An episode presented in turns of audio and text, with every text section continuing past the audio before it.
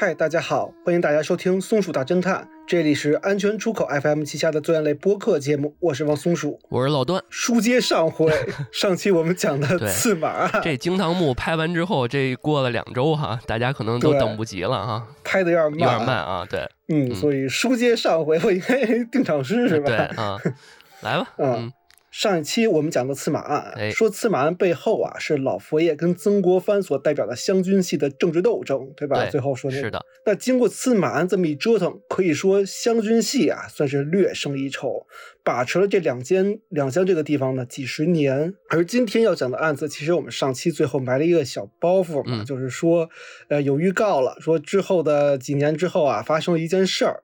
呃，是一起所谓的桃色风波引发的晚清政治格局巨大变动，哦，而且这个老佛爷啊，凭借着这场风波呢，也是彻底夺回了两江地区的控制权。哦，这个事儿还真的我之前还不太知道，我以为就是还没有从老佛爷这个角度去看过这个问题。对，呃貌似这个案件好像也是一个就是民间的一个事儿，然后对牵扯了一个政治格局哈。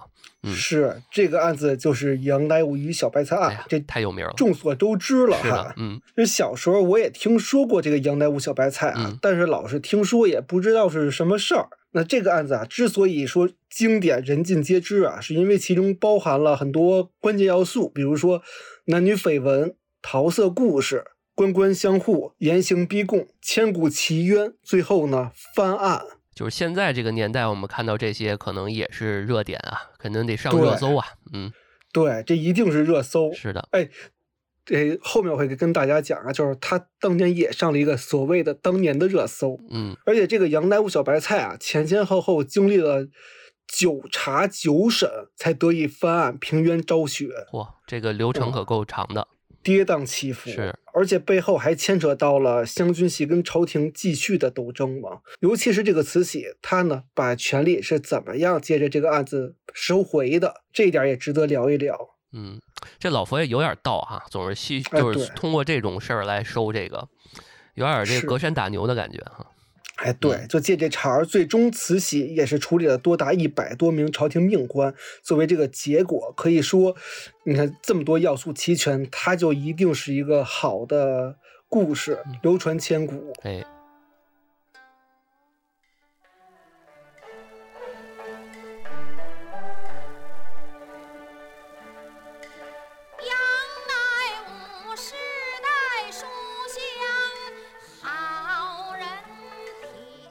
再讲讲这个案子啊，这个案子发生的地点呢，在浙江余杭县，也就是现在杭州老余杭附近啊，有一条闹市街呢，叫澄清巷。本件故事的男主人呢，就叫杨乃武。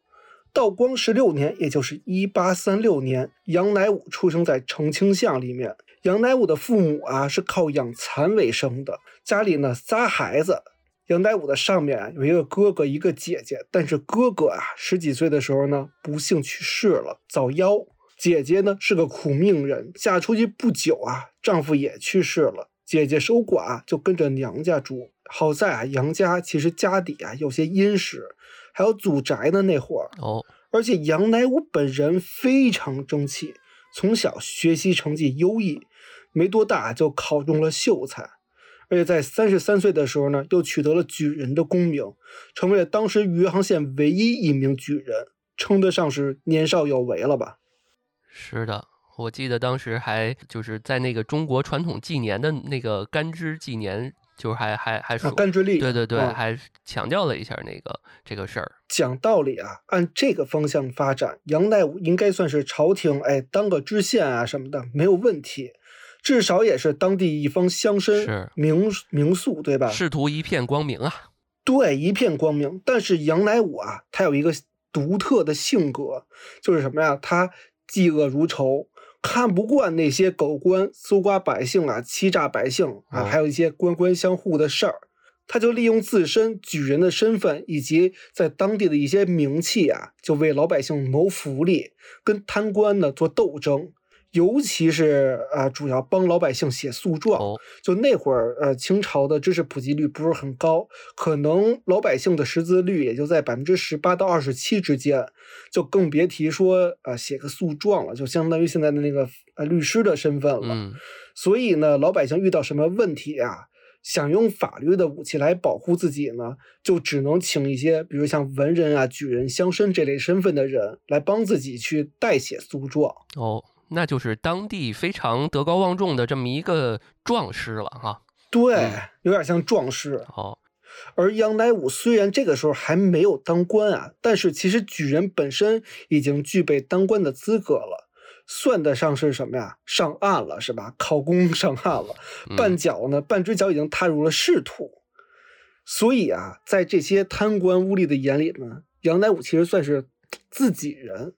所以，对于此时的两千官员来说，在浙江这块的官员几乎都是湘军系出身嘛，这都是大本营了。那贪赃枉法、官官相护呢，已经是家常便饭了，他们是一块儿的嘛。嗯，而所谓的自己人啊，你一个职场新人，一上来就帮着老百姓跟自己较劲，因此这个杨乃武在官场圈子里啊是非常不受待见的，嗯，能感觉树了一些敌，应该，嗯，肯定的，处处树敌是呀、，啊，跟体制做斗争是吧？嗯，尤其有一次，在同治三年，浙江丽水知县刘希同呢调任余杭知县。这刘知县啊，走水路去上任，上任呢一路按照规矩啊，是有仪仗队开始开路的。那船走着走着，途经文昌阁的时候呢，就出了这么一档子事儿。哦，啥事儿？首先啊，走水路线跟开车一样嘛，它都是双向车道，就是来回嘛，那也都是靠右行驶。哦，但是这个支线呀比较信风水，当时有一个船道啊，它是东西向的。那按东西向来说呢，它往往它往东走，它就应该是从南边这条道走，对吧？但是他就说说这边哎，余杭每年闹水灾，坐船忌讳靠北行驶，所以就下令说要靠靠左逆行，就是冲冲冲南边那个逆行通过。就是他作为一个官，他不守规则，是吧？对嗯对对，结果逆行的时候，对面迎来一艘小船，嗯，小船上面呢坐的正是杨乃武。杨乃武看着对面大船啊，你不守规矩，对吧？嗯我不管你是谁，就让船夫一顿大骂。嚯，这真耿直哈。对，非常耿直。那刘知县也自知理亏，就默不作声的让杨乃武先过去了。哎呦，那等杨乃武的船过去之后，刘知县问属下之后啊，才得知这个人正是余杭秀才杨乃武。因此，这刘知县就对杨乃武耿耿于怀。还有一次啊，杨乃武因为实在看不上这刘知县这大爷做牌是啊，就当场痛骂了这刘知县，骂爽了还不算完，提笔在衙门的白墙上刷刷星星点点写下几个大字“大清双王法，浙省两府台”这么两行字。哦，这还写了一个对联儿哈。嗯，对，其实这个意思啊，就是说大清有两套王法，浙江有俩啊府台，就是说无视这个国家王法嘛。哦，讽刺他土皇帝嘛，估计就是。嗯，对对对，是这意思。所以杨乃武在百姓心中啊是深受爱戴，但是那你就可可想而知了，他在官场上一定是处处树敌，嗯，尤其是浙江这一带的官员。包，尤其是这刘知县啊，那对杨乃武恨的肯定牙根直痒痒，是，就正愁找不着机会除掉你杨乃武。嗯，结果就发生了闻名天下的杨乃武与小白菜的案件。这借机啊，是差一点就除掉了杨乃武。是，就说这墙上画这个啊，这打脸啊，就是相当于这个还不把这人家惹恼了，我觉得这肯定是为后面咱们要讲这事儿埋下了很大的伏笔了。对，这到底什么事儿？前面说了半天都是杨乃武，嗯我们再聊聊小白菜哎，吧。对，啊，小白菜本名叫毕生姑，也有说叫毕秀姑的啊。嗯，那咸丰五年（一八五五年），小白菜出生在余杭的一个村儿里。在小白菜很小的时候呢，父亲啊就在太平天国的战乱中去世了。那母亲王氏带着小白菜就改嫁了一个叫于敬天的粮食贩子。这毕生姑啊，从小是一个美人坯子，长得相貌秀美，皮肤也白皙，就用老郭的话就是又狗狗又丢丢嘛。嗯，就长得好看，人还懂事儿，哎，非常秀气，还一直帮着妈妈做粗活，给人家洗个衣服啊，缝缝补补，赚点糊口钱。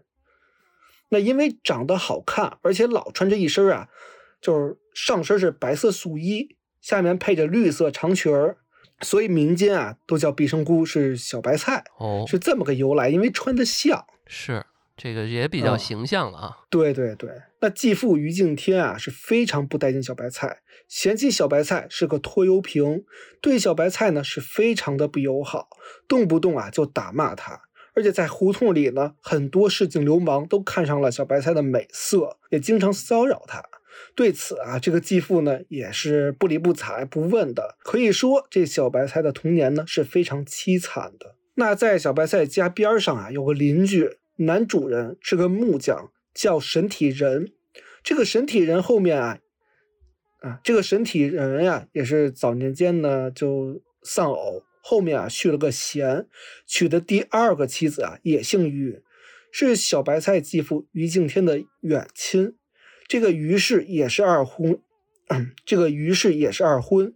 之前啊，她也是老公去世了，就带着儿子改嫁给了神体人。于是带着这个儿子叫葛品莲，乳名叫葛小大，我们就索性叫他葛大吧，方便称呼。这于敬天跟神体人这两家人既是远亲，也是邻居嘛。那俩孩子呢，也都是带过来的，年纪啊差不太多。葛大的妈妈于是就主张说，俩孩子啊从小长大的就定娃娃亲吧。订婚的时候，葛大十七岁，而小白菜只有七岁，两个人差了十岁。这时间一晃来到了一八七一年，也就是订婚的八年之后。这一年，小白菜十五，葛大已经二十五岁了，在家豆腐店啊做小伙计。就感觉时间成熟了呢，两家人就开始商量着婚事儿。这边于敬天就巴不得赶紧把这小白菜这拖油瓶嘛给嫁出去，嗯，就比较干脆的同意了这门亲事。但是啊，当时同意这门亲事呢比较犹豫，就有点后悔嘛。他后悔啊，不是因为舍不得这女儿，而是因为钱没要到位。他就想说，这女儿赶紧摆脱出去，但是呢，这彩礼我得拿满啊嗯，赚到。这就是那年代糟粕的卖女儿的行为。对嗯，对，就是卖女儿嘛。所以在彩礼方面啊，是狮子大开口，要什么呢？条件是男方新建一套房，而且要拿出八十银元作为彩礼。八十银元什么概念啊？呃，同治年间，当时上海的米价是每担大概二两五，二两五钱左右啊，到五两之间。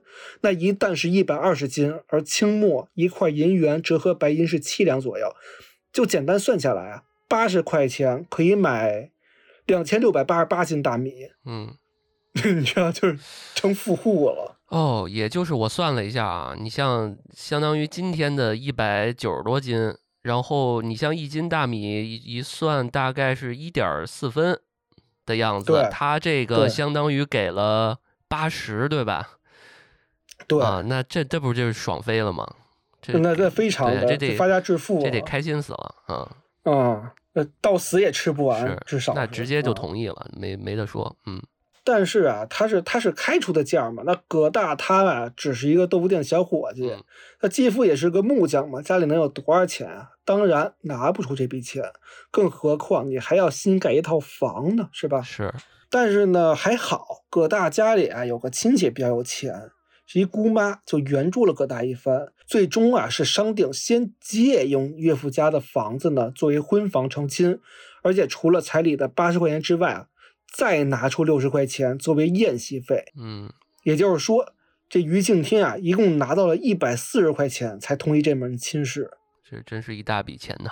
我觉得那会儿的一块钱，相当于现在一万块钱都差不多了对，差不多，差不多，嗯这这这相当于拿了一百四十万，嗯 我觉得真有这感觉啊，可能有点夸张，但差不多。是，而当时于敬天一家已经搬到了澄清巷里面住，而前面我们也说了，杨乃武也住澄清巷，所以其实小白菜跟葛大成亲之后啊，后面搬出了自己这岳父家之后，租住在了杨乃武的家里。那这一段关系有一些复杂啊，为了让大家听明白，也方便故事继续，我做了一张关系图放在我们的 show notes 里面、哦。啊，方便大家参考。这块儿插一句啊，就是听众们其实还挺在乎我们这些关系图啊、什么表格啊什么的啊。对对对，对，所以每一次都是能非常惊喜，然后也有很多听众在公众号回复嘛，说想要什么贴图啊什么的，大家都可以去，有些平台没有，但是大家都可以去公众号去看哈，安全传达室的这个公众号，嗯，好吧，对，嗯关注一下就有了。那我们之前提过了，说葛大他不是豆腐店的小伙计吗？嗯，所以婚后啊，每天其实都需要一大早起来做豆腐，卖货呢又卖到半夜，可以说是早出晚归。那时间一长，葛大自己嫌麻烦，就经常住店里头，很少回家。那葛大不在家，小白菜一个人在家，就经常给杨乃武的妻子大杨詹氏帮忙干活。那到了饭点儿啊，也自然而然的会跟着杨乃武夫妻二人一起吃饭。那时间久了，这小白菜跟杨乃武也是慢慢的熟络起来。小白菜经常跟着杨乃武学习识字认书。其实现在看来啊，小白菜住杨乃武家里头是非常受益的啊。怎么说呢？首先，杨乃武可以教小白菜识字，而且杨乃武的妻子啊也经常帮衬着小白菜生活。嗯此外，之前我们也说过，小白在婚前呀就经常受到市井无赖的骚扰嘛。婚后，葛达又经常不在家，流氓呢就更加猖獗了，都可以在门口敲门了。那这住在杨乃武家里头，杨乃武我们之前也说过，是一个刚正不阿的人，能帮助小白菜赶走这些流氓，所以有杨乃武在，就没有人再敢去骚扰小白菜了。这个其实，呃，无论从保护上，还是说大家说说不说闲话上，可能是周围的这些邻居们也说不了什么闲话了。但是啊，坏就坏在当时还是封建社会，那会儿提倡的价值观是什么呀？女子大门不出，二门不迈，已婚的妇女都不应该再抛头露面了，对吧？更不应该跟别的男人有接触，更何况这男人还是已婚的，哪怕是有别人在场，有有有这个大洋詹士在场嘛，呃，也更何况呢，杨乃武呃教小白菜识字儿的时候，可能也就是他们两个人。哦，但是你其实要说杨乃武跟小白菜这时候有没有非正常关系，我觉得肯定是没没有的。嗯，嗯，但你要说俩人有没有好感，或者说有没有一些不好说，嗯呃亲亲情上的关系，我觉得感情我觉得是有一点的，多少带点儿。你看杨乃武，他又教小白菜读书识字，还帮助他赶跑了流氓。从这一点上看啊，在小白菜遇到身边的所有男的，包括他爹。是他继父，包括他这个个大是吧？杨乃武算是最温柔、最优秀的了，是吧？嗯，是，估计也就是跟身边这些人这几位，嗯，对比来看，这位肯定是已经非常好了。对，而小白菜的丈夫个大天天住豆腐房里，你又不出来，也不陪我，是吧？俩人接触呢，可能还真没有杨乃武接触的频繁呢。那你说这个好感有没有影响两个人关系，或者有没有暧昧倾向？其实我们往下听啊，我觉得，嗯，可能更多的是影视资料为了增加戏剧效果而强行加的这成分多一些。对，就是我觉得这一块儿咱们俩就别再揣测了啊，我我觉得也不太好。但只不过就是说，我们为什么我们都知道这个这个这个案子呢？因为什么川剧、越剧。什么对淮淮剧什么的，然后包括影视题材，后来好多电影，对，还有那些其实都有，甚至还有把这个去弄成跟潘金莲儿那种感觉的东西，对吧？对对就一个卖烧饼，一个卖那什么嘛，对吧？就很像。你就听我往后讲啊，我我我自己我自己写的时候，越来越觉得嗯这葛大有点像武大的感觉。因因为我为什么要强调这？因为有些听友们说让我们少点儿揣测，我觉得这嗯种建议是合理的、啊，好，对吧？就是咱们就陈述当时的案情案案件就好了。嗯好，那我们再继续往下推进哈。其实小白菜这个人啊，就是刚才为什么我要这么说呢？揣测他们俩呢，是因为我想说影视戏剧效果这个跟史实是有有些不符的。因为小白菜这个人性格其实没有那么活络，因为他从小过得并不好嘛，继父不管，婚后丈夫也不理，因此小白菜啊是一个沉默寡言，甚至是有一些叫木讷的状态。嗯包括后来小白菜是还遭到过家暴，他遭到家暴之后也只是一言不发，最后没辙了，逼急了，最终想的也只是出家削发为尼，就没有过说想反抗、想斗争，没有。而且小白菜，你想多大结的婚？十五岁结婚没没两年，葛大就不在家了。那我觉得小白菜可能对男女情爱这种事情还非常的陌生，太小了，而且也没接触过相关的教育。完全不懂，而且那时候也没啥教育吧？啊，对，而且我算了一下，这个时候杨乃武比小白菜大二十岁，我感觉两个人之间啊更像是兄妹之情。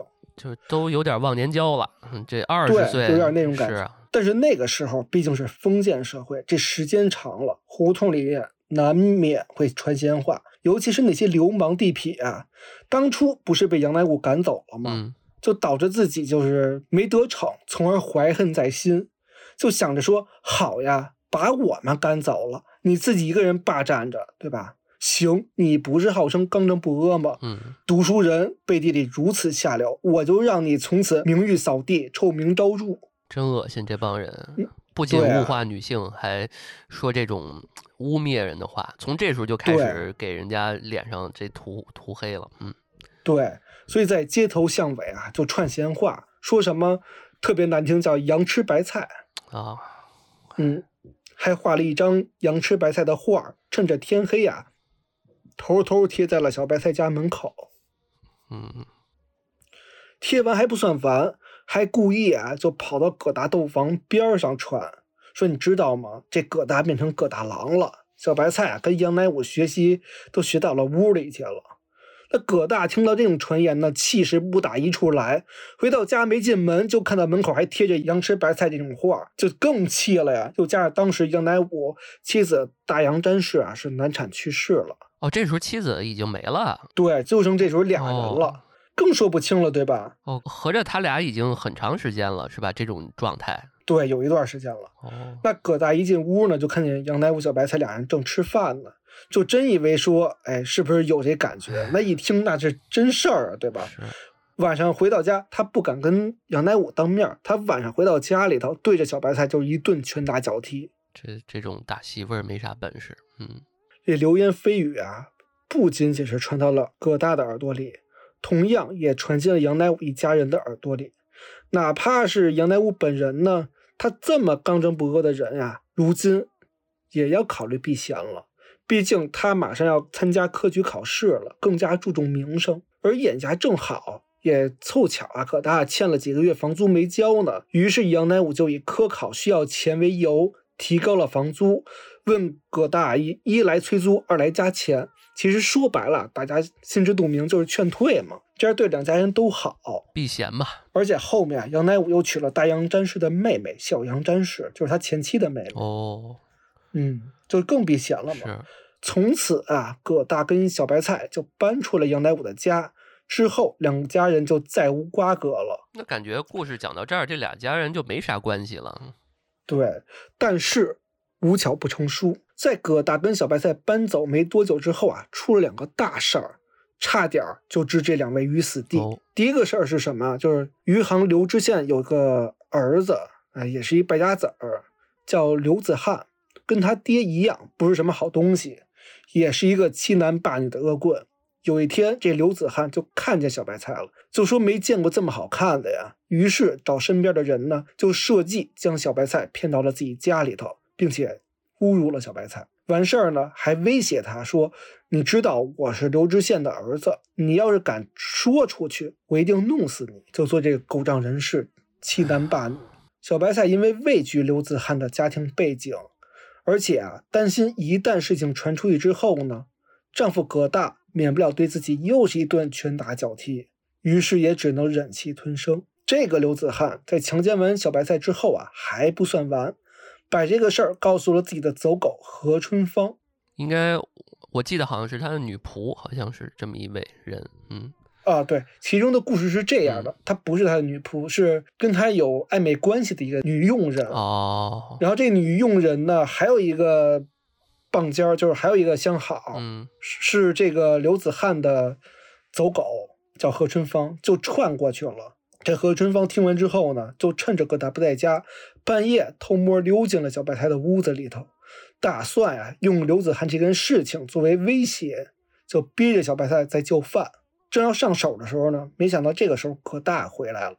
葛大回到家中啊，先是赶走了何春芳，然后认为说，你之前就是跟杨乃武不干净，你现在又招惹别的男人进家门，不由分说对小白菜又是一顿毒打。并且从此以后啊，葛大家暴的行为是越来越频繁，经常因为一点小事儿就是一顿毒打，逼得小白菜差点削发为尼。而也许是老天开眼，也许啊是葛大咎由自取，没几天葛大就病死了，而且死的非常蹊跷。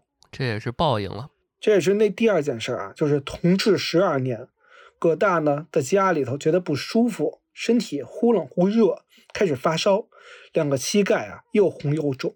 这个病症现在俗称叫丹毒，也就是淋巴管炎，古代啊叫流火症，哦，我还以为什么就跟串腰龙什么的这种似的。嗯，不是是丹毒。啊，就是仙丹的那个丹哈。小白菜本身啊是知道葛大有这个病的，就劝葛大在家里头休息休息几天，吃点药，等病好了再去干活。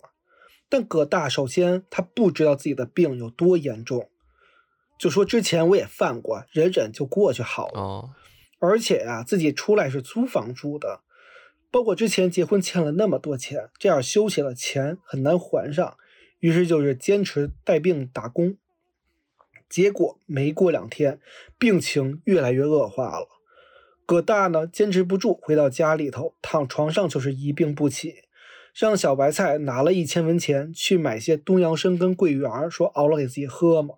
这葛大不懂，我听着这东西就邪乎，这不是上火的吗？哎呦，对，就是这样，葛大爷不懂，因为根据记载啊，流火症，流火症，流火症嘛，他肯定是上火的，他不能吃这么补的东西啊，是啊，严重的足以口鼻喷血，足以致死，而且也不能吃这个东洋参，这都是大补，都是大都是发物，对，所以这两味药一吃，葛大瞬间连话都说不出来了，眼瞧着这人儿有出气儿没进气儿，人都快要完了。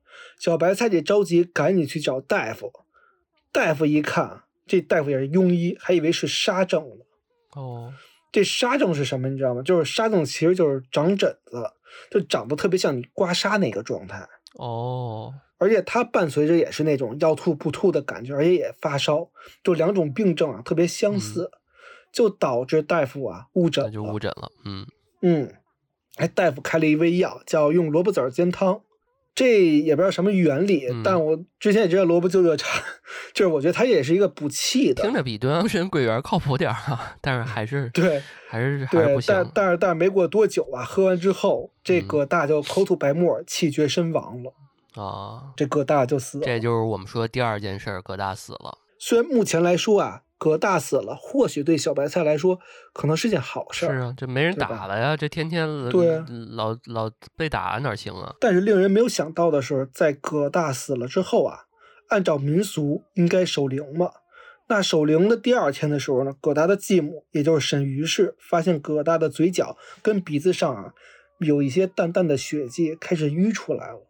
然后他又再加上之前一些流言蜚语嘛，就想说是不是小白菜哎，不守妇道，遭了儿子打之后呢，怀恨在心，就下毒毒杀亲夫。于是啊，就找了地保去状告衙门。这个熟悉的剧情。这衙门里坐的啊，正是什么呀？余杭知县刘希同。嗯这刘希同本身就跟杨乃武有过节呀、正愁找不着机会下手啊，是吧？这事儿一来，他也就自然而然先入为主的就认为说，就是小白菜跟杨乃武毒杀亲夫，而且真相是不是这样并不重要，刘希同更需要事情是这么发展的，对他才能处理这杨乃武。他才能公报私仇嘛。嗯对于是啊，就串通了当时的仵作，也就是法医嘛，嗯，说说口鼻流血，而且呢用银针试了一下，银针发黑，那就是毒杀。但是其实我跟大家科普一下啊，银针发黑这个事情不太准，因为大家大家都知道，古时候就测试下毒是不是都用银银针去测，发不发黑？是那那个是因为古时候下毒啊，基本上都用砒霜，那个砒霜也就对那个九品芝麻官啊，对里边那个，哎嗯好像有人说九品芝麻官就是根据这个改编不仅九品芝麻官，还有那个周星驰演那个审死官啊、啊，宋世杰，都是对，就这两个都嗯很像嘛。对，嗯好像都是这个案件改审。死官更像一点儿，这个对啊，其实这俩都很像啊，都都是一样的。嗯，不是一个是以这个感情线为主的，民间线为主的；一个是以这个惩罚狗官为主的。啊，对，官官相护，嗯，对对对对。好，我们继续，嗯嗯，这个砒霜啊，化学成分是三氧化二砷。哦，砒霜本来它纯的时候是白色的，不然怎么是霜呢？对吧？啊，但是古代人那个时候技术没有那么成熟，所以在提炼砒霜的时候，一般都用含有这个成分的矿石进行提炼煅烧，提炼的不纯，所以大多都是红色的，简称红坯。哎，红坯这块其实有个大家众所周知的名字，叫鹤顶红。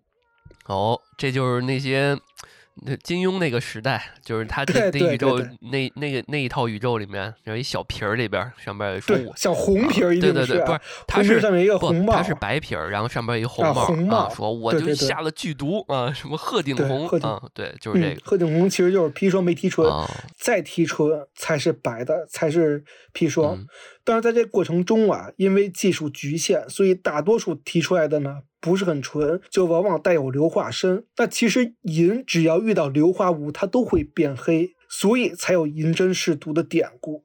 嗯，它不是因为砒霜本身，它是因为杂质所以才变黑的。但问题就在于啊，人死之后，体内的微生物就开始分解嘛。对，那分解过程中呢，就会产生硫化氢跟氨气。是，所以就会有那个臭臭味儿嘛，就是那硫化物嘛，对对嗯，对，那我们刚刚也说了，银遇到硫就会变黑，所以银针只要一插进一段时放了一段时间的尸体，它也会发黑。嗯，而且这个仵作肯定是学艺不精啊，因为其实《洗冤录》里头会明确记载说，为了防止这种情况发生，你应该用皂角，也就是肥皂水嘛，皂角水，把发黑的银针洗一下。如果你能洗掉、嗯 o k 这就这就不是中毒；如果你洗不掉，这才是砒霜中毒。嗨，他这仵作也不是不精，他不是串通的嘛，对吧？所以就是反正黑了更好啊，我更能这个诬诬陷你了，嗯对，这仵作啊，明显没洗嘛，嗯所以将银针插进疙瘩的尸体里头，银针发黑。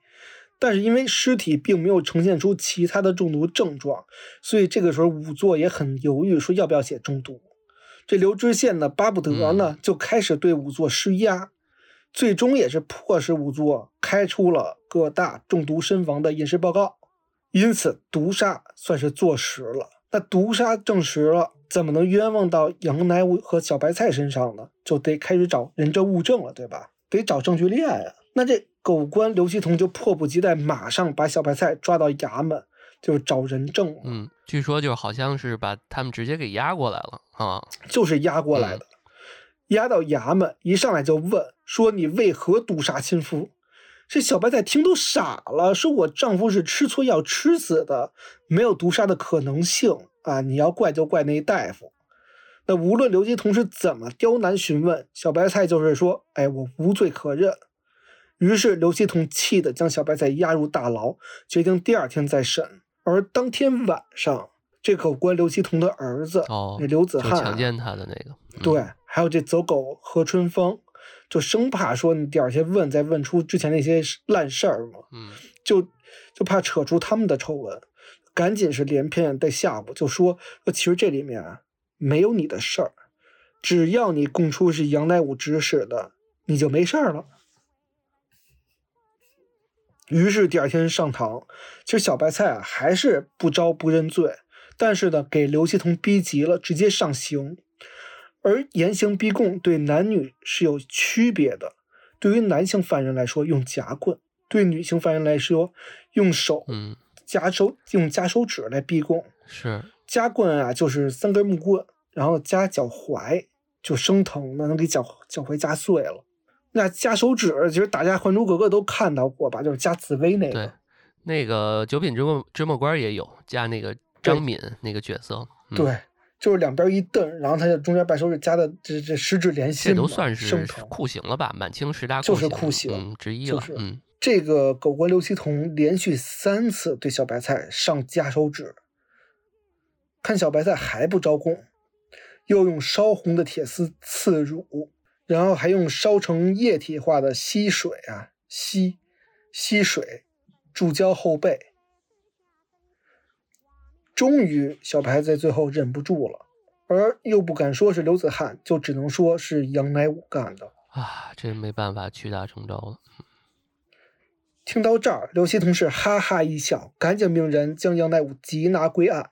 而且考虑政府规定举人是不能轻易用刑的，所以事先他就已经写好诉状，将诉状啊呈给了杭州知府陈鲁，申请用，将诉状呈给了杭州知府陈鲁，就是他的上级嘛，申请用刑，并且革去杨乃武举人的身份。革功名了，嗯，对，这边供词刚刚寄出去，还不等批文下发呢，就迫不及待的这刘希同就开始用刑了。就好像上面一定会同意一样，而一用刑一连上了三天刑，杨乃武愣是没招。这杨乃武不招怎么办呢？没关系，刘希同将小白菜跟仵作的证词又添油加醋一番，发给了程鲁一份说：“哎，我们已经查清了，证据确凿。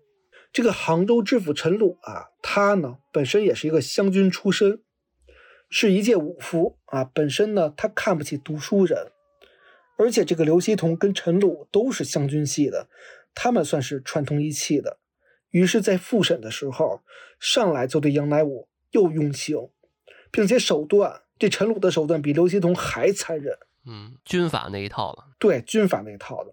他这边先是革去了杨乃武举人的身份，然后跪钉板、跪火砖。上夹棍全照顾上。我们刚刚说了夹棍是什么样的，连清政府都觉得这个刑法太惨无人道了，所以规定只能最多不能超过两次。结果这个陈鲁连续用了五次，我去，杨乃武是头晕了七回，最后给杨乃武是落下了一个终身残疾。哎，太惨了。嗯，杨乃武疼的是生不如死啊，太痛苦了，最终扛不住，只能是屈打成招。承认是自己买的砒霜，找的是瞎编了一个叫仁爱堂药铺钱宝生买的砒霜，这行吧？这瞎瞎编也行啊？余杭县啊，确实有个仁爱汤，只不过呢，老板不叫钱宝生，是叫钱坦。刘继统啊，就找人找到钱坦的家人了，说只要你承认了，就没没你事儿；但是你不承认，你就跟杨乃武一个下场。还带这样的？于是钱坦没办法，就出了一个字据。证明杨乃武确实从他手里买过砒霜，那到现在是不是人证物证全齐？对，用现在话讲就是证据链已经完整了。嗯，该判了。嗯，哎，我们这粉丝说有一个粉丝说了啊，说证据链完整不是说人证物证全齐算，是说你一个证据从发现到押送到法庭整个。嗯。是没有问题的，不是说缺少押送或者说缺少取证这个环节。哦，这个叫叫叫叫叫这这样学习到了，谢谢这位。嗯，人证物证全在，所以陈鲁立刻判处小白菜凌迟处死，杨乃武斩立决，这就是死刑了。对这块儿我说一下，为什么小白菜会比杨乃武判的重？首先，杨乃武他是举人，此外呢，大清律规定，已婚妇女因为通奸杀夫的。处凌迟处死，在清朝啊，死刑判决也是要上报复核的，而且也是层层去审批。负责复核的先是按察使，按察使大家不知道，换一个名字，大宋提刑官。哦，嗯，那个何冰是吧？他他演过那个，嗯，对，嗯，呃，按察使就怎么都想不明白，说一个新科举人，你放着大好前程不要，为什么非得去杀人呢？哪怕你是有奸情，是吧？那你有的是办法，你没必要用这种方法去杀人。于是他就直接提审了杨乃武跟小白菜，就是说，呃，证据完整，但是逻辑不通。嗯，对，就是没有动机，你明白对，没必要。但是这个时候，杨乃武跟小白菜都被打的都不行了，奄奄一息，就生怕说你是不是又供又要上刑，就咬死说是我们干的，没有冤情。那没办法，按察使也就只能同意复核，并且继续上报给了浙江巡抚。浙江巡抚派人找刘希同复核。其实上面上到浙江巡抚，下到这刘希同啊，全都是湘军系的人，都有利益勾结。于是也就是走个过场，同意复核，并上报给刑部。案子要这么走，其实是。死刑没跑了，因为刑部你根本不会为一个县级别的死刑去派人再复查，基本上直接就过了。但是这个案子在这之后啊，却发生了三件事儿，彻底改变了案子的走向。我就想听这个呢。嘿，首先，第一啊，判罚的消息很快，它会传到杨乃武的家人嘛，家人耳朵里，家人就急，怎么急怎么哭，我们先不提。这里我们说俩人，一个是杨乃武的姐姐，叫杨菊珍，另外一个就是杨乃武的妻子小杨詹氏。杨乃武这两个生命中最重要的两个女人啊，还有他的小舅子嘛，一行三人进京状告衙门，上京城喊冤去。嗯这里有一个比较有意思的事儿啊，值得跟大家提一提，就是在出发之前，姐姐去杨杨乃武的姐姐杨菊珍啊，去寺庙为杨乃武求了一卦。这卦签上怎么写的？叫“荷花开处是方明，春夜春花最有情。观我观人观自在，金风到处贵边生。”听起来充满希望。对，其实说白了意思就是说这事儿有希望，等荷花开的时候事情就明了了。但等春夜春花就是荷花，荷花六月开，那等桂花呢？桂花开的时候是人就平安了的意思。桂花什么时候？九到十二月。那这杨居真听完之后还挺开心，但是有有点不放心，他就又求了一签儿，上面写着说：“若问归期在何日？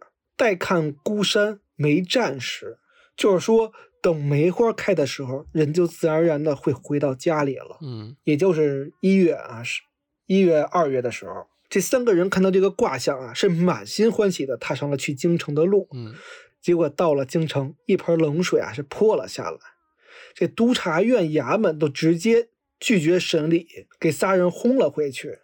那这是第一件事儿，而第二件事儿就是在杨菊珍上京告状之前就发生的这件事情啊，非常非常重要。就是杨乃武与小白菜的故事是怎么被发现的呢？其实这件故事最早是被报纸报道了。哦，就是我们刚刚说的头条是吧？啊，上热搜啊！这个报纸叫《申报》，申侯有基的申啊。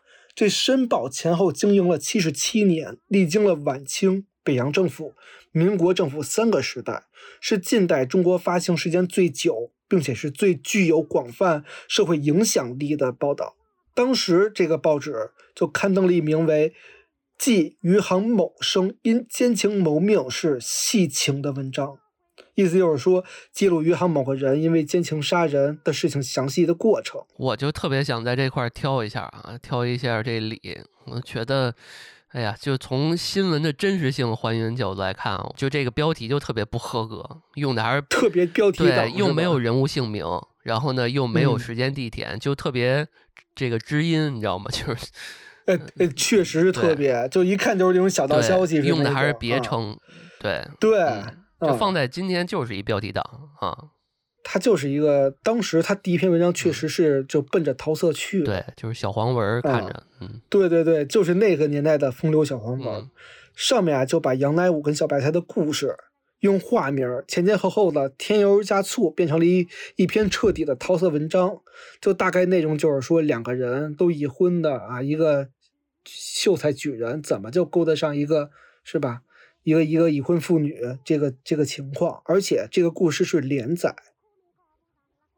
文章就从刚开始两个人婚内出轨、奸夫淫妇设计谋杀奸夫，到后来他又连载了第二篇文章。第二篇连文章非常重要，因为他一改桃色风格，变成了文风尖锐的批判的那种讽刺文。他就直接报道了杨乃武一家喊冤告状衙门，而且直接写明这个事情就是余杭知县刘希同怎么怎么串通一气搞出这个冤案的。哦，感觉这过程中换了一个换了一主编吧的感觉，对，我也觉得嗯是这个这个文风一下就变了。嗯这一系列文章因为看点足，而且呢里面的料非常劲爆，火遍大街小巷。嗯文章一出啊，让《申报》的火爆程度大幅度增长，甚至是帮助《申报》登上了第一报纸的嗯宝座。他们是懂流量的，嗯对，从一八七四年一月七号，《申报》发出第一篇文章，就是刚刚我们说的那个什么余杭某生那个是，到一八七七年嚯，五月五月七号，三年零四个月，《申报》一共发布了这个事情关于这个事情啊四十四条消息，十八篇论述，八篇评论，十四篇分析，一篇状子合集，一则广告，相当于是独家报道，全程跟踪。这也是中国新闻史上最长的冤案报道。就申报这么一操作，就彻底把杨乃武小白菜这个案件流量从头炒到尾，嗯，炒到了头条顶流。哦，那你这么说已经透底了，说的这是最长的冤案了。那接下来我们是不是得说一说这个冤冤在哪儿？就这个具体的细节是怎么？当然，我们刚刚已经知道啊，这肯定是个冤案，只不过就是对对于老百姓和和这个整体不了解这个案件的这些人来看，我们得看看这个后续是怎么发展的。是，嗯那申报这么一操作，他也说是冤案嘛。啊，就报道之后呢，瞬间整个大清国上下人尽皆知，这是一个冤案惨案，而且矛头直指两江的贪官污吏。因此，杨乃武的家人再来京告状，朝廷就不可能再置之不理了。嗯这就是第二件事儿。下面第三件事情也是最具有决定性的是什么？是之前我们说的第一件事，就是杨菊珍她不是去状告京城，然后被打回来了吗？回到家里她没有放弃，因为杨家包括杨乃武自己在当地是有一些地位跟关系的，是，于是就找到了关系不错的好朋友，还有一些当地的有志之士啊，一些呃乡绅帮忙。那在这么一众好友跟乡绅里面呢，有一位杭州的举人叫吴以同，这个人在杭州当地有点影响力，嗯而且跟杨乃武关系非常要好。也就是，所以这吴以同就为杨乃武的事情四处奔波。嗯，好人。我觉得这块儿一定是赶上老天爷帮忙了，就正好赶上有一天，朝廷的兵部右侍郎叫夏同善这个人，这个人也是杭州人，他这时候啊六七十岁了，正在老家丁忧呢。我们上一篇讲过，丁忧就是家里有人去世了，回家去尽孝，嗯然后丁忧期满再回京复职嘛。那他丁忧期满就打算回京复职的时候呢，走之前就想宴请朋友吃一顿，给他践践行。兵部右侍郎其实权力非常大啦，就相当于现在的国防部副部长。哦，所以说，杭州有头有脸的人呢，可都在桌子上了，其中就有吴以同。他不是湘军吧？呃，他不是，他啊能感觉出来，好像跟那一伙儿不是一一一伙人。嗯对，这吴以同其实他举人，他怎么能在这个桌子上坐着呢？因为还有一个人非常重要，这个人就是胡雪岩，这非常有名的胡雪岩。那个杭州还有胡雪岩故居呢。我我听我听过，对对对嗯，这也非常牛逼的，因为做钱庄的嘛，当年这个特别著名的红顶商人呢，对，徽商嘛，他有一个叫什么庆余堂，还是叫什么来着？嗯，我具体记记不清了，因为我记得当时胡雪岩就跟那左宗棠，对他们一起，他是受到了左宗棠的赏识，后来呀、就帮助左宗棠这个人还创办了福州的船政局，嗯还帮助这个左宗棠评判这个阿古柏，嗯，是就一直是跟着他去做。对，没错。当然，我觉得这块儿是个后话了，就是最后对因为这事儿过去之后啊，呃呃，就是他跟慈禧这条线，就是给他一件黄马褂呢。啊对对对，官居二品。对，因为那个中国史上很少有红顶商人，他是为数不多的这个二品的红顶。我记得我大学上学的时候，他那叫做嗯，胡庆余堂，对是开的中药店。就是做商的这一块儿基本上顶天儿了啊。哎，对对对，所以这级别的人能跟这个兵部右侍郎在一块儿，也就合理了。嗯，所以吴以同又是胡雪岩的幕僚，哦，所以就这么着是坐在一个桌子上的。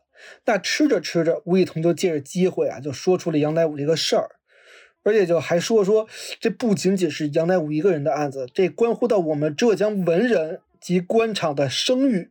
而这桌子上的人啊，大多都是十年寒窗苦读科考考的这个嗯官儿，就并好多人都不是湘军系的，而且也跟湘军呢多少有些不对付。于是大家就七嘴八舌讨论起来，尤其是这位夏同善夏大人，就说这帮湘军太欺负人了。你放心，等我回到京城啊，官复原职之后，一定帮忙伸冤。此外，胡雪岩还赞助了杨菊珍二百两银子作为路费。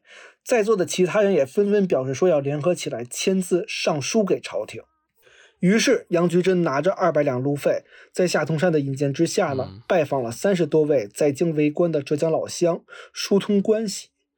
与此同时，之前不是说好多人要联名签字上书吗？他们的联名诉状就送到了这个督察院，还有步军统领衙门。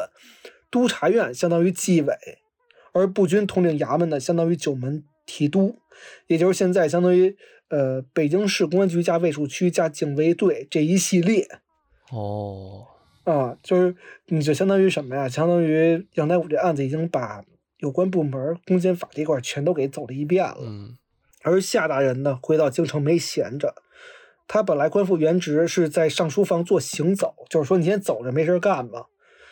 然后他做着做着，他有一个朋友是帝师，皇帝的老师啊，哦叫翁同和。这跟翁同龢一说，就说了杨乃武这个事情。翁同龢看完之后，就觉得说这肯定是冤案，二话没说，直接去刑部了。这时候刑部尚书叫桑春荣，他正要上奏呢，就说已经结案了，我也懒得管了，结案了就不允许翁同龢查阅档案。那就说明这刑部可能也是湘军那一片也有事儿湘军那一片的，就早就串通好了吧？估计有可能。这翁同龢呀，就找到了林则徐的儿子，叫林拱书。他当时是督察御史，相当于现在啊最高人民法院检察员。这私下里就调调出了这档案，那有职权吧，就调出档案给了这翁同龢。翁同龢就把这个杨家人的诉状跟这个刑部拿到档案一做对比，发现两边写的一模不一样，立刻就写奏折上上报给慈禧。他有这资格，他是皇帝的老师。上报给慈禧，而且第二天呢，直接去刑部对质去了。哦，而这边慈禧老佛爷看完案情之后，觉得确实是，也立刻下旨，就令浙江巡抚杨昌俊负责重审。哎，那我就在想啊，刚刚出现了这么多人，对吧？那为嗯啥会派一个浙江巡这个巡抚查这个事儿呢？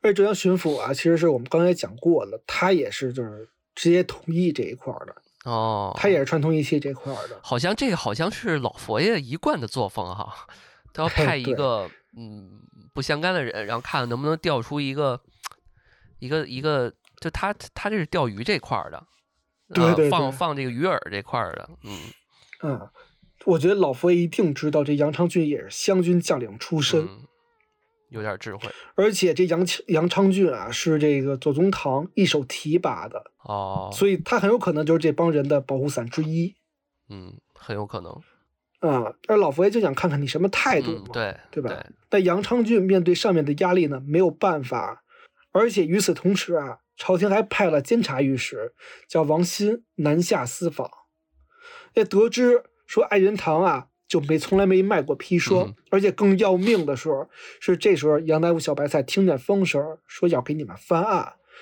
啊，就纷纷表示说要翻供，而且这个时候小白菜还把刘子汉跟走狗贺春芳两次骗奸的事儿一同说了出来，嗯，就翻供了。是，那这些对于杨昌俊来说呢，如果还按照之前的处理方式隐瞒下去，那绝对不可能，你欺君之罪了。但是他又不可能说放弃他手底下这批人，因为如果他放弃了，最终还是会查到他身上，对所以还是要保。对。这些人估计都经不住考验，只要一个一块儿，嗯，这一个蚂蚱不行了，其他这根绳上都不行了。对啊，这我要被抓了，你背叛我，我就把你捐了呗，就把你供了这不就是老佛爷的计谋吗？对啊，所以这怎么办呢？那这杨昌俊啊，他也是最大的头嘛，他就利用了最擅长的一嗯招，叫拖。嗨，这个似曾相识，嗯，对，对，他就想把这个事儿啊拖到杨乃武什么时候死在狱里头，死无对证，是不是就没事儿了？那这杨昌俊是一拖再拖，足足拖了一年，最终他还是以通奸谋命上奏的。这个时候，刑部有一个叫王书瑞的人啊，他是一个顾问吧。这王王书瑞就认为说，这杨昌俊就是想拖死杨乃武，弄一个死无对证，于是马上写奏折上奏。这朝廷看到奏折也没耽误，就指派浙江学政胡瑞兰主审，并且啊令这个宁波知府边宝成、嘉兴知县罗子森、候补知县顾德恒、龚世同陪审。你听到这些人有没有一个感觉，就是这些人还是这一圈的？对对，所以审来审去，拖来拖去，就他们只能拖嘛，因为都是自己人，你能审到什么事儿啊？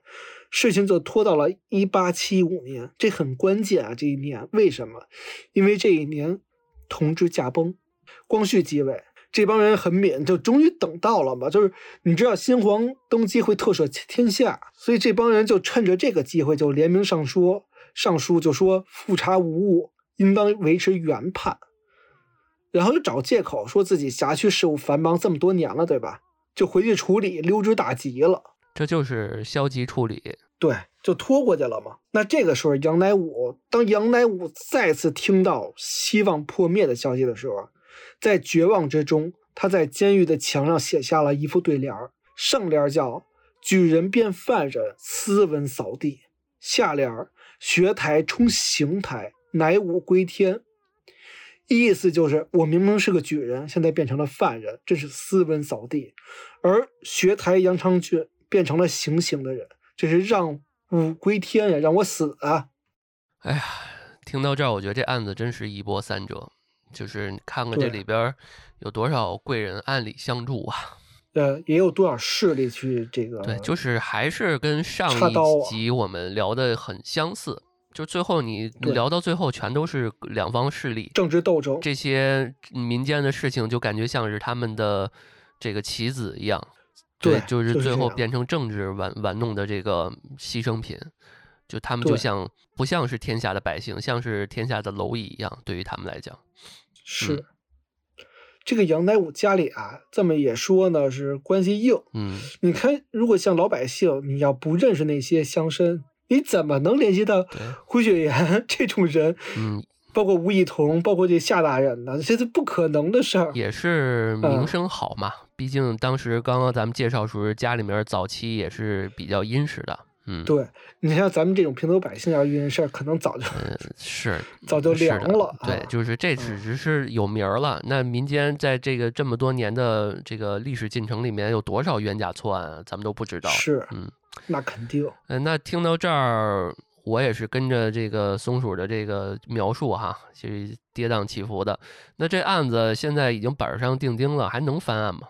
刚刚不是说有多少人在暗里头相助嘛？对吧？哦还有贵人？说着说着，这又又来了一贵人。哦，之前不是说找了三十多名在京任职的浙江官员嗯吗？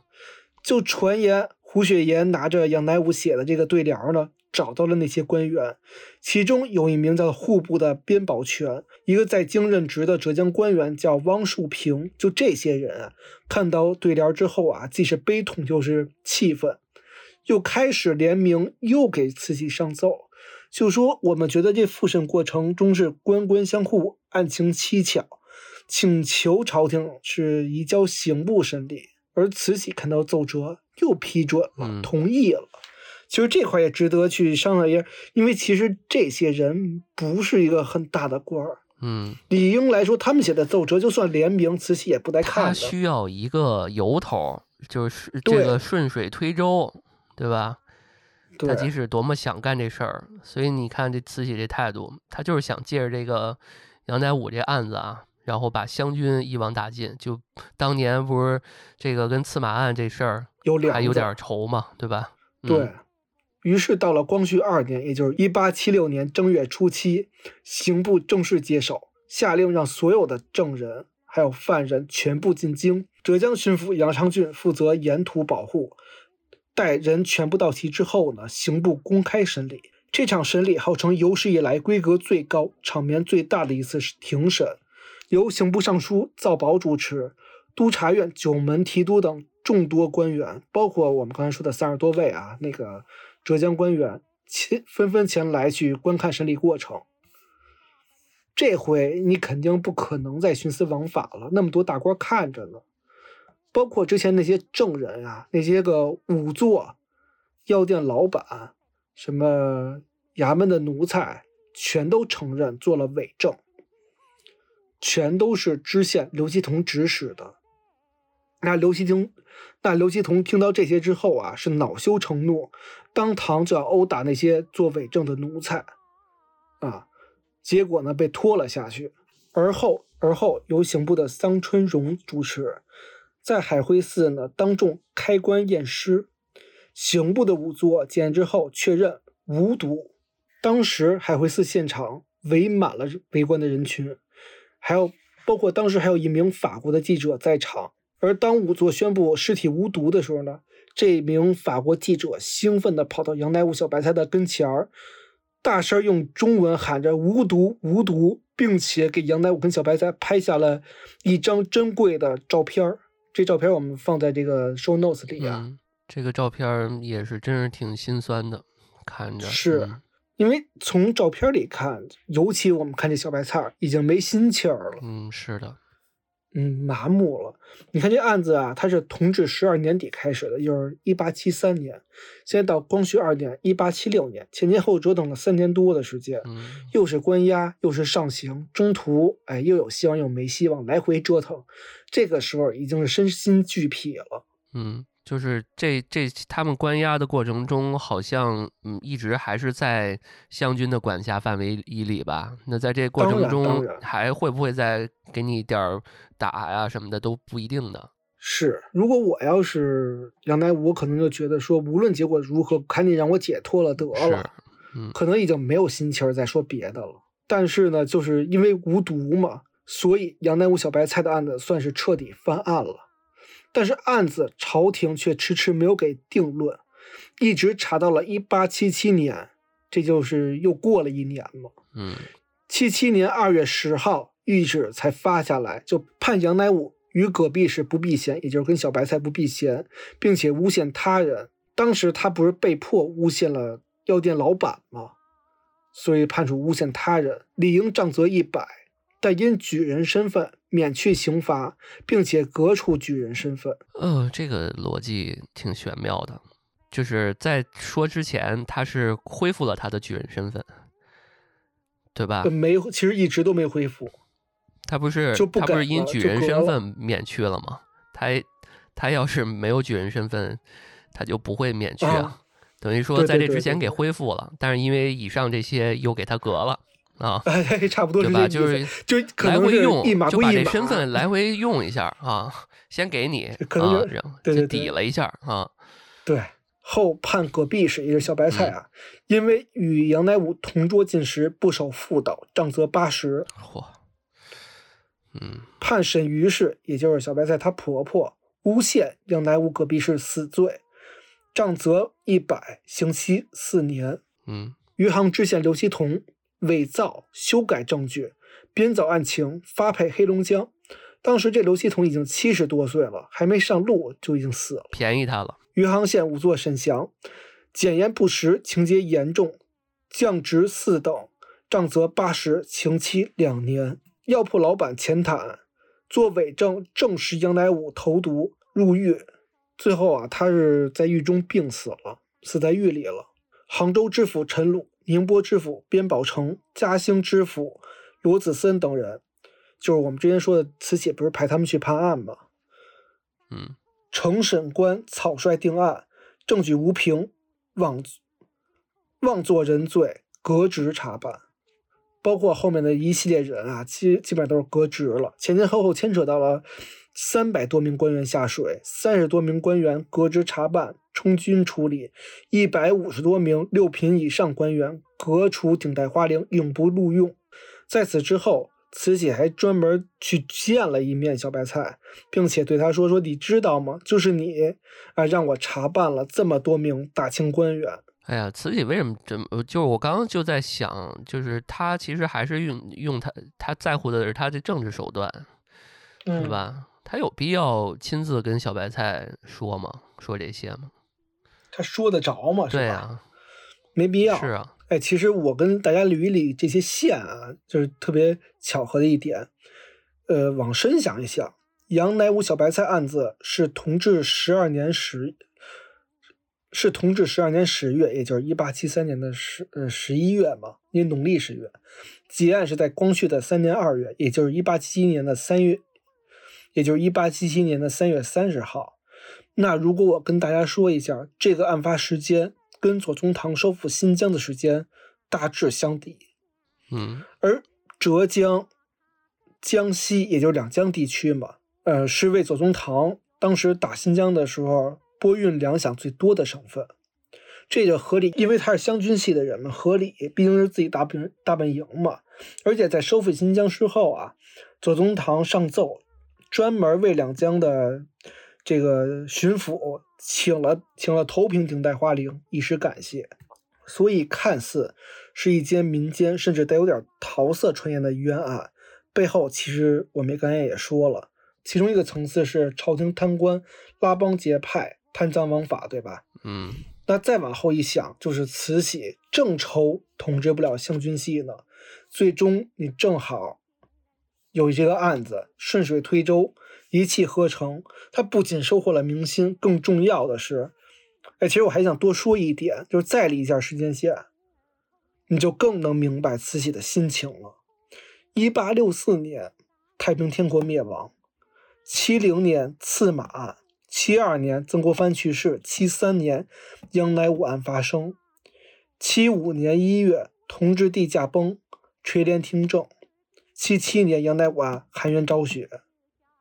所以，这是一些特别连贯的事情发生下来的，嗯而且其中其中故事太多了。还有一个是什么特别有名儿的，是叫做巡抚斗焕臣。在六九年，就是在刺马案发生前一年，山东巡抚丁宝桢就设计啊斩杀了自己身边的大红人安德海，这你知道那吗？我知道，大太监安德海，就当时让丁宝桢诛杀安德海的是谁的命令呢？是曾国藩一手策划的。他当时就是在斗了，已经。啊，所以你看，六九年安德海被杀了，七零年刺马案发生，慈禧能忍得下吗？她更忍不下了。所以杨乃武这个案子简直是天赐良机，所以慈禧就可以顺理成章地完成去湘军化。毕竟清朝还是中央集权制嘛，就得慈禧说了算。嗯而且啊，除了打压湘军之外，朝廷还借此啊达到另外一个目的，就是收回地方的死刑终审权。因为这个权利最容易在被地方官员徇私徇私舞弊嘛，官官相护。你拿了那个拿了杀人杀人的权利了，可不是吗？所以杨乃武小白菜案最棒的，也就是让慈禧最开心的一点，就是她能看到浙江有这浙江啊两江这个地方有这么多官员乡绅，非常团结，而且他们还都不是湘军系的，齐心协力的在跟这些湘军系的官员做斗争。那这些人是不是稍加提拔就可以为自己所用了？所以其实杨乃武小白菜本来应该是故事的主角。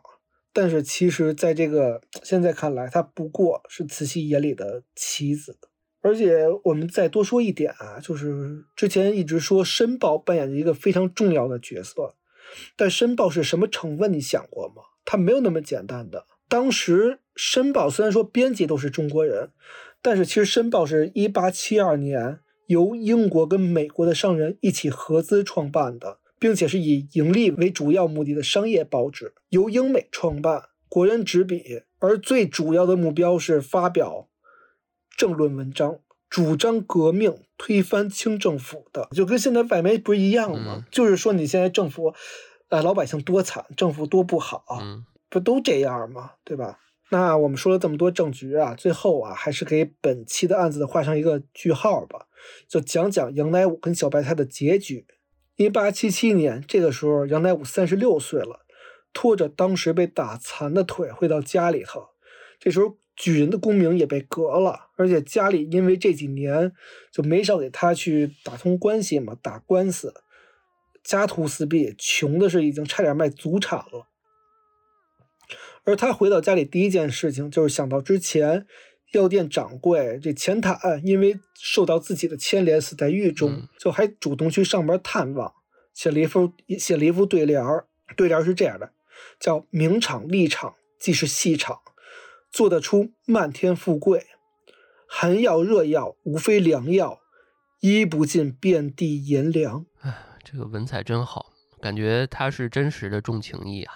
有恩的他都去报恩了，包括申报，他后面还专门去上海登门致谢。哦，这时候在申报的小编眼里头，这杨乃武已经是顶流网红了，嗯而且他也知道杨乃武是文笔了得，就聘请杨乃武当编辑。这事儿就是一气呵成了，杨乃武也同意了。得到到了申报之后呢，也是辛勤工作。但是有一次，杨乃武又惹祸了，啊就是在七八年七月，就他收到一篇来自于英国的这个稿件啊，大概意思就是说，就当时英国，就当时欧洲吧，欧洲国家的一些名人都特别实行画肖像画，而当时清朝驻英大使叫做郭松涛，这也赶时髦，也请人来做肖像画嘛。那为了显示官威，郭大人呢就要求画师啊把自己官帽的花翎、顶戴花翎画出来。这画师当时特别为难，说你是正面像，你花翎就是后面那个羽毛，嗯，那个在脑后呢，你画不出来。那大使就是这个弯腰，然后呢头侧一下头，说这个时候你看得到了吧？这画师就说说是看得到花翎了，但是你的脸我却看不见了，看不见大人大人的脸面。那看到这里，杨乃武就觉得是太有意思了，这太有讽刺的意味了，就马上发文说了一件事儿。可没曾想到的是什么呀？这郭大人他也看申报，典型的是什么？吃瓜吃到自己身上了。而且这郭大人不是善茬儿，他是什么人？他是湘军的创始人之一，曾国藩的得力助手。这郭大人就勃然大怒，找到了申报，然后请英国的律师开始起诉申报。最终，申报是担心受到牵连，就将杨乃武解聘，并且呢发刊道歉了。杨乃武回到家之后呢，是靠养蚕糊口，祖业嘛，闲余时间啊，依旧是帮人写状纸，只是已经变得非常小心谨慎了。他也知道了祸从口出，是，嗯，最终杨乃武呢，因为当年受刑落下的病根，旧疾复发，在一九一四年去世了，享年七十四岁。说完杨乃武，你就知道杨乃武跟小白菜最后也没在一起。，嗯，对，那小白菜什么结果啊？我觉得小白菜是受到那个时代偏见跟迫害女性的典型代表。而且你看杨乃武那么多贵人相助，而其实小白菜这边呢，根本没有人帮助的。要不是因为跟杨乃武有一些就是是一块儿的嘛，要不然他可能最终也是冤死了。是的，而就连出狱之后啊，因为当时他不是夹手指吗？所以导致十个手指全部伤残，没有办法做工活，自力更生也没有办法了。出狱之后，就连自己的亲生母亲也不愿意养活小白菜，在走投无路之下呀、我觉得更多可能是小白菜自己看破红尘了吧，就来到了余杭南门外一家尼姑庵，出家为尼了，法名慧定。而这一年，小白菜才二十三岁，从此是种菜养鸡，了却残生。最终，毕生孤于民国十九年圆寂，享年七十六岁。他的坟塔现在在杭州余杭区东面的这个安乐山上面，有感兴趣的朋友可以去拜访看一看。而在小白菜圆寂了几十年之后，杨乃武的外孙媳妇儿呃、在整理他们之间的遗物的时候呢，发现了一张字条，发现是出狱之后小白菜写给杨乃武的，上面写道：“杨二爷受天大不白之冤，人身受尽摧残，君我所至，君我所害。二爷之恩，今生今世无法报答，只有来生再报。我与二爷绝无半点私情，纯属清白。后人如有一处，由此字条为证。会定口述，妙真净录。这就是他留下诗人的最后一个字条了，一个字句。其实我觉得像小白菜这样的人，更像是替这些人受苦的菩萨、女菩萨。呃，她是最大的受害者了，嗯，对，她不仅是受到这个牵连，她是受到整个时代嗯，跟当时的那个观点的这个迫害。我也，我们也希望慧定最后圆圆寂之后，一定能去往极乐世界，有好报应吧。那本期案子我们就到这里了。对。然后在节目的结束之前呢，大家可以去我们的那个，可以就是用苹果手机的哈，或者有苹果系统嗯的，可以在呃搜索框里面搜“松鼠大侦探”，然后大家点个关注哈，啊，帮我们点个关注。苹果的播客里，对，这对我们来讲还挺重要的啊，也欢迎大家在我们这节目下方啊多给我们留言，说出你对于这个案件或者对于我们节目本身制作呀，包括我们的这个各方面，我觉得都可以啊。然后我们俩也都会呃逐条去看，逐条去给大家去回复。嗯，对，也希望大家可以打赏啊、点赞、关哎注，好吧嗯那本期节目就到这儿了，感谢大家收听，我们下期再见，拜拜。拜拜。